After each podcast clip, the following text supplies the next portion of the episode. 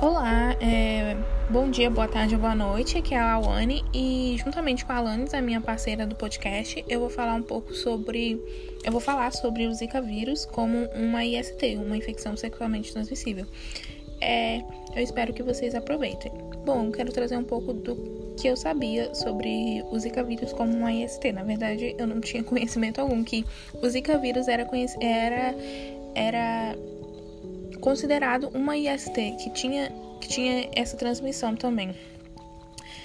E eu, e eu também perguntei aos meus familiares, eles também não sabiam, então eu acho que é uma informação que não é, tipo, espalhada mais, é informada e explicada mais e ensinada.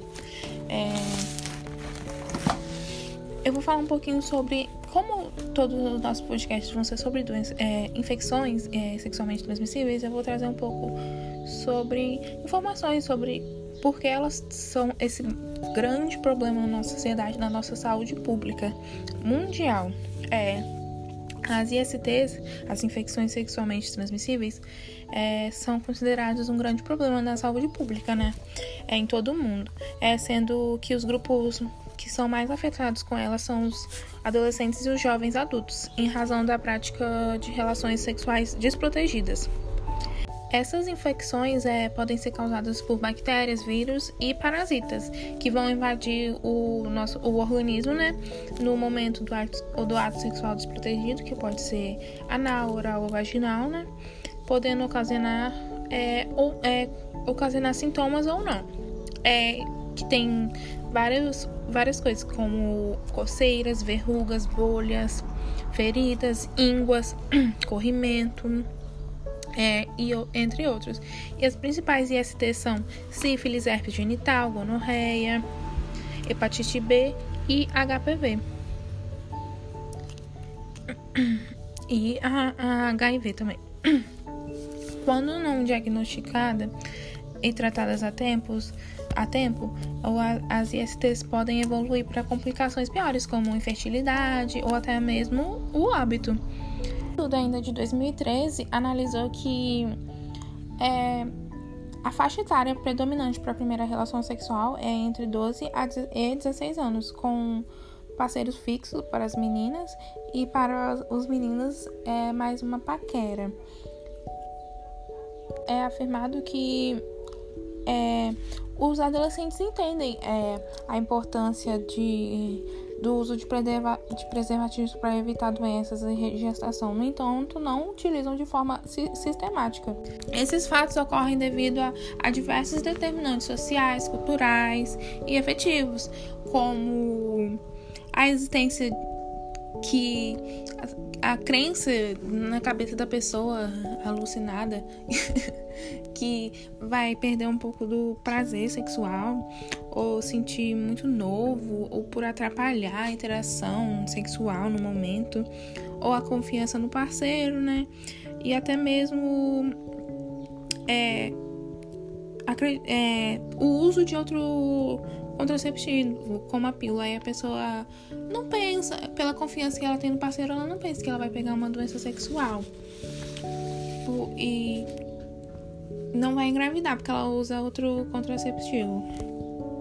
Também existe uma grande lacuna ainda entre pessoas que têm uma vida sexual ativa e o uso sistemático da, dos preservativos, porque ainda é feito é, essa utilização incorreta e inconsistente em pessoas que já têm, já têm essa vida sexual ativa. Isso, um estudo de 2012 mostrou que esse comportamento sexual no momento do sexo é é, está diretamente ligado com a escolaridade das pessoas é, envolvidas, que é afirmado que o uso efetivo do preservativo está correlacionado ao nível de escolaridade da, do adolescente, da pessoa.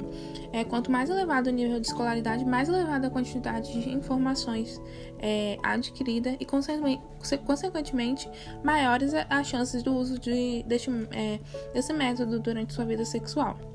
Disso, em 2011, foi analisado no Nordeste, é, com 360 adolescentes, é, a, a, exposição e a vulnerabilidade deles. E foi mostrado que vários fatores inconvenientes estão relacionados a a, essa falta de utilização de preservativo, como além do que eu falei, né, do, do relacionados ao baixo nível de formação, a baixa escolaridade, as relações é, desiguais de gênero, a, escasse, a escassa política de prevenção diretamente relacionada ao público adolescente e jovem adulto e a inexistência de, de um vínculo da saúde da, dos profissionais de saúde, da saúde pública em geral, com a população.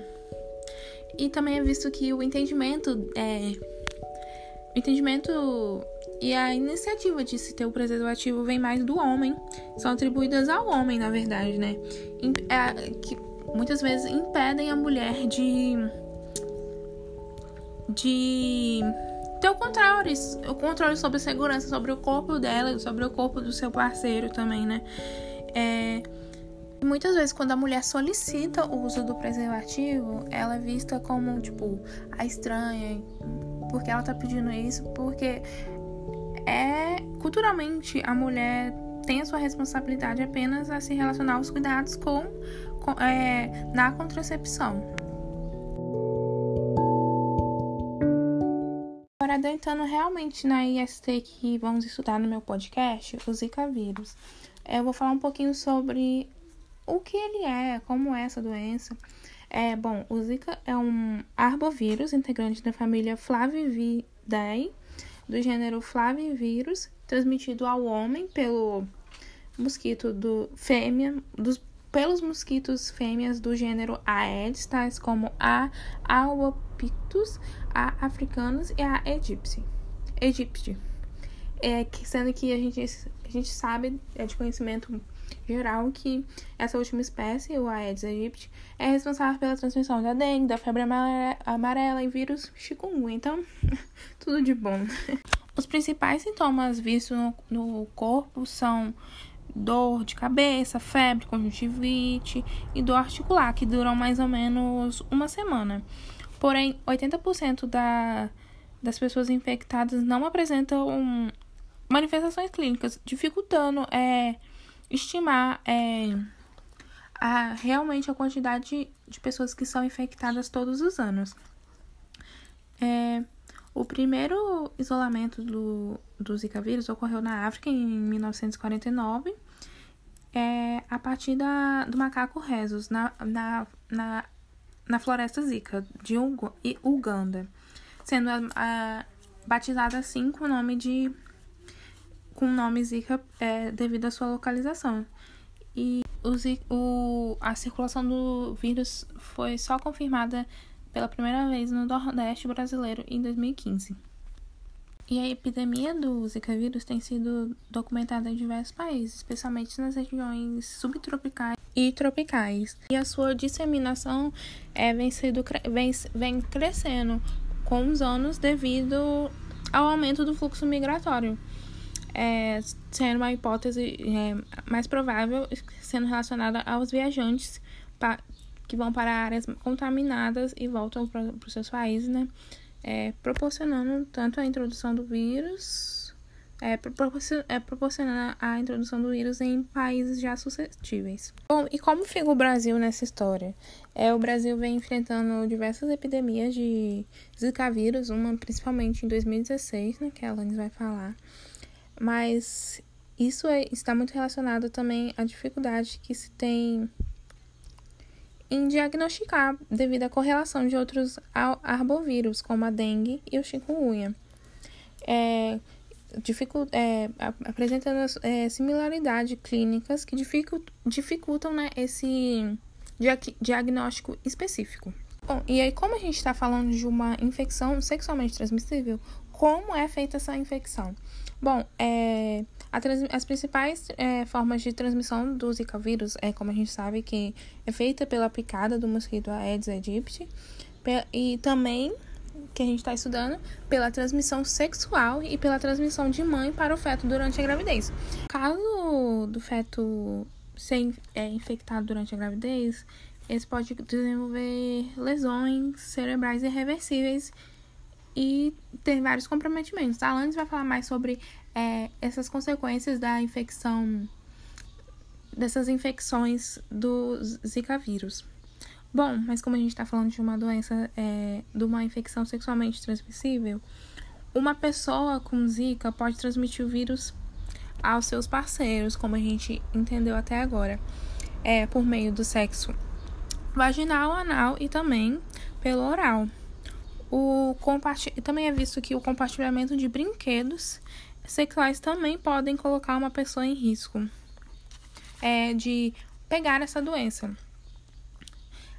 Ainda, uma coisa muito importante para se analisar é o tempo que a pessoa ainda continua transmitindo o Zika vírus sexualmente. Bom, os prazos, no, é, é, esse estudo ainda está evoluindo, mas os prazos nos quais homem, os homens e as mulheres podem transmitir o Zika, o Zika variam, porque o Zika vírus permanece por muito tempo no sêmen, do que é, por mais tempo no sêmen do que em outros fluidos corporais. E recentemente foi publicado que um caso na Inglaterra sobre a persistência do, do Zika vírus é, no, no sêmen do homem, onde após dois anos e meio da viagem dele no Brasil, do, no Brasil, ainda foi encontrado no sêmen é, o RNA do é, RNA, RNA do Zika vírus.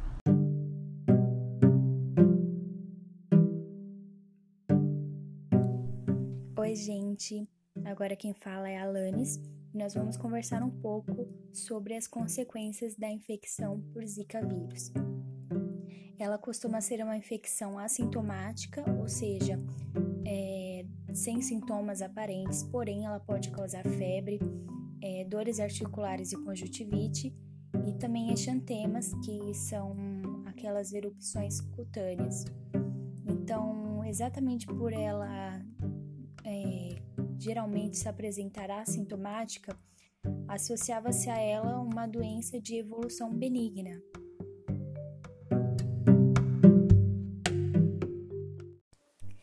Então, até 2015 e 2016, em que houve uma epidemia de infecção pelo Zika vírus, não se havia registros de mortes ou complicações é, por esse vírus. Porém, quando chegou no Brasil, é, houve mortes de pessoas que estavam infectadas e também houve um aumento de casos de microcefalia e síndrome de Guillain-Barré nos estados que é, havia uma grande proliferação do vírus. Então, o Zika é uma doença que não vai gerar sintomas muito é, graves, né? Serão sintomas mais brandos do que a dengue, por exemplo, e essa pessoa pode ter uma recuperação rápida. Então, grande parte das pessoas não tem nenhuma complicação é, após ser infectado pelo Zika. Porém, há uma grande preocupação quando se trata de mulheres grávidas, porque a infecção pelo Zika em qualquer fase da gravidez pode levar a uma má formação no bebê, e principalmente é, no primeiro trimestre de gestação, sendo que quanto mais tardia a infecção, ou seja, ocorrendo lá pelo, pelo final da gestação, o bebê ele vai ter menos complicações cerebrais, mas ainda continua sendo grave. Estudos mais recentes indicam uma possível relação do Zika vírus com a síndrome de Guillain-Barré, que é uma doença autoimune. Então, o sistema imune é, da pessoa se engana e começa a atacar as células saudáveis do próprio corpo, que neste caso da síndrome de Guillain-Barré são, são as células do sistema nervoso que vão deixar de possuir a boinha de mielina.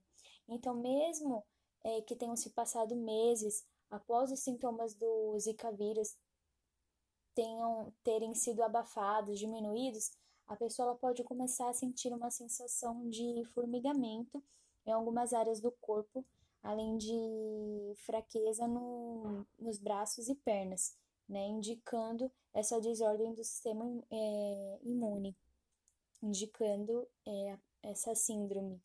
Então, assim que ela sentir é, esses primeiros sintomas, ela já deve procurar um médico, porque essa, essa, essa síndrome ela pode levar à paralisia e até mesmo colocar em risco a própria vida da pessoa.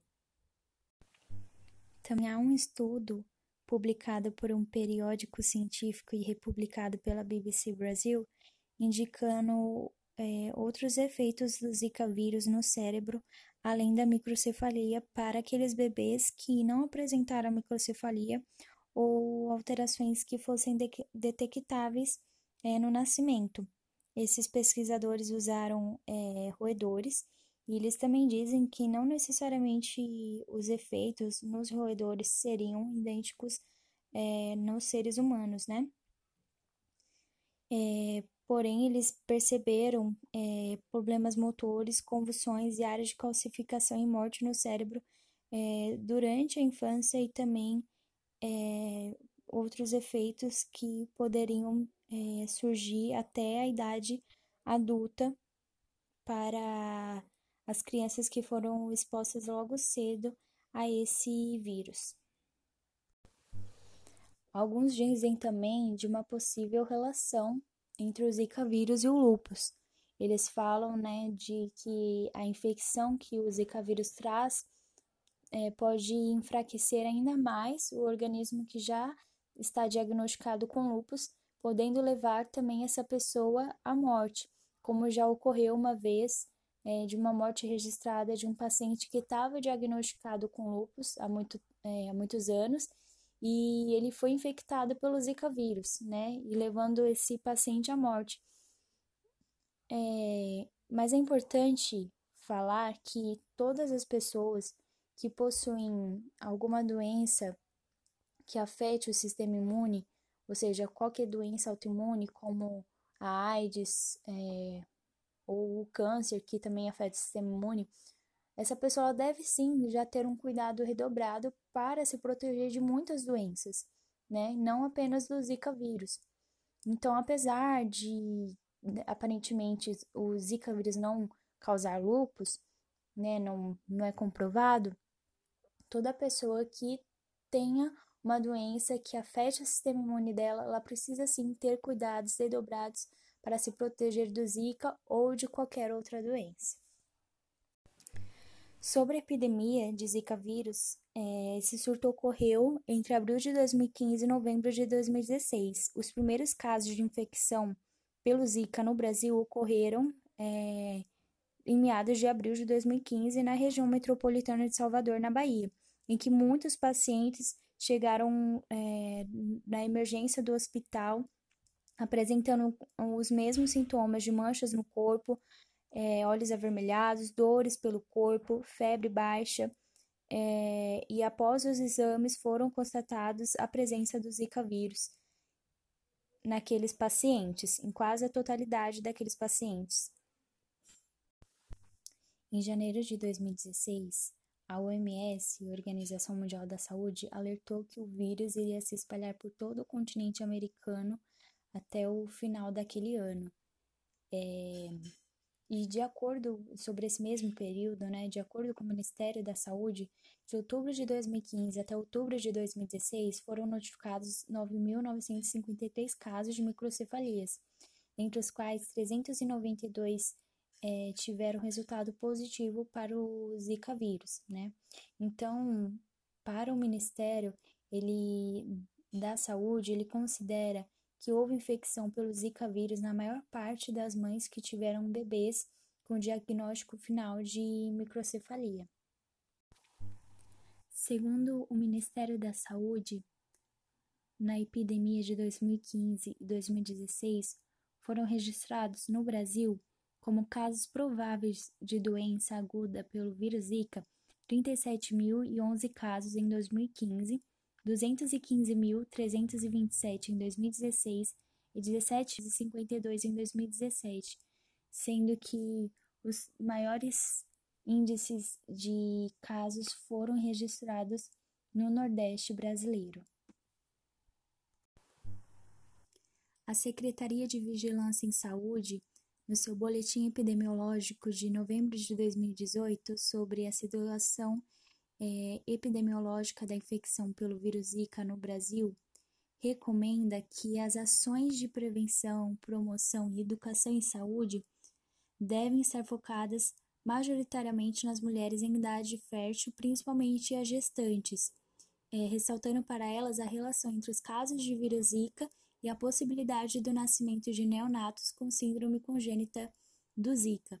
Então, para o Ministério da Saúde, as informações sobre a doença e as formas de prevenção devem estar claras e objetivas e permanecer é, disponíveis para o público em geral e principalmente para as mulheres em idade, em idade fértil e em especial as gestantes, além de que é, devem ser mantidas as ações de controle é, do vetor que é o mosquito Aedes aegypti, que transmite essa doença, né, nesse tipo de transmissão, além do, de, das outras formas de transmissão, como a transmissão vertical, de mãe para filho. Então, apenas para revisar, é, existem três formas principais de transmissão do Zika vírus, segundo o portal da Fiocruz, que é a transmissão pela picada do mosquito Aedes aegypti, sendo que então a nossa principal forma de prevenção deve ser a eliminação de possíveis criadores do mosquito. É, a transmissão também pode ser por via sexual, é, que é o, o foco do nosso podcast, e a transmissão de mãe para o feto durante a gravidez.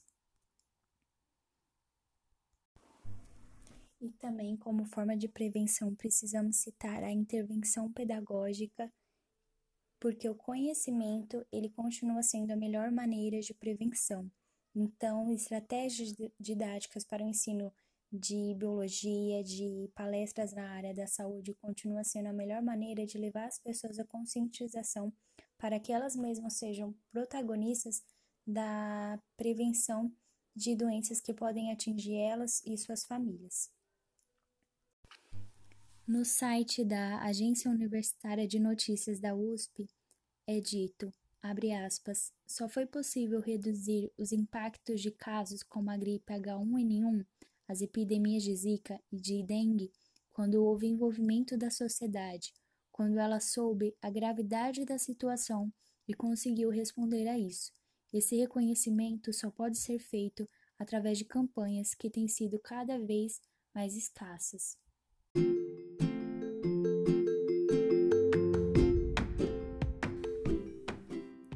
Enfim, pessoal, espero que vocês tenham aprendido com esse podcast e obrigada por ter ouvido até o fim. Um beijo e tchau, tchau.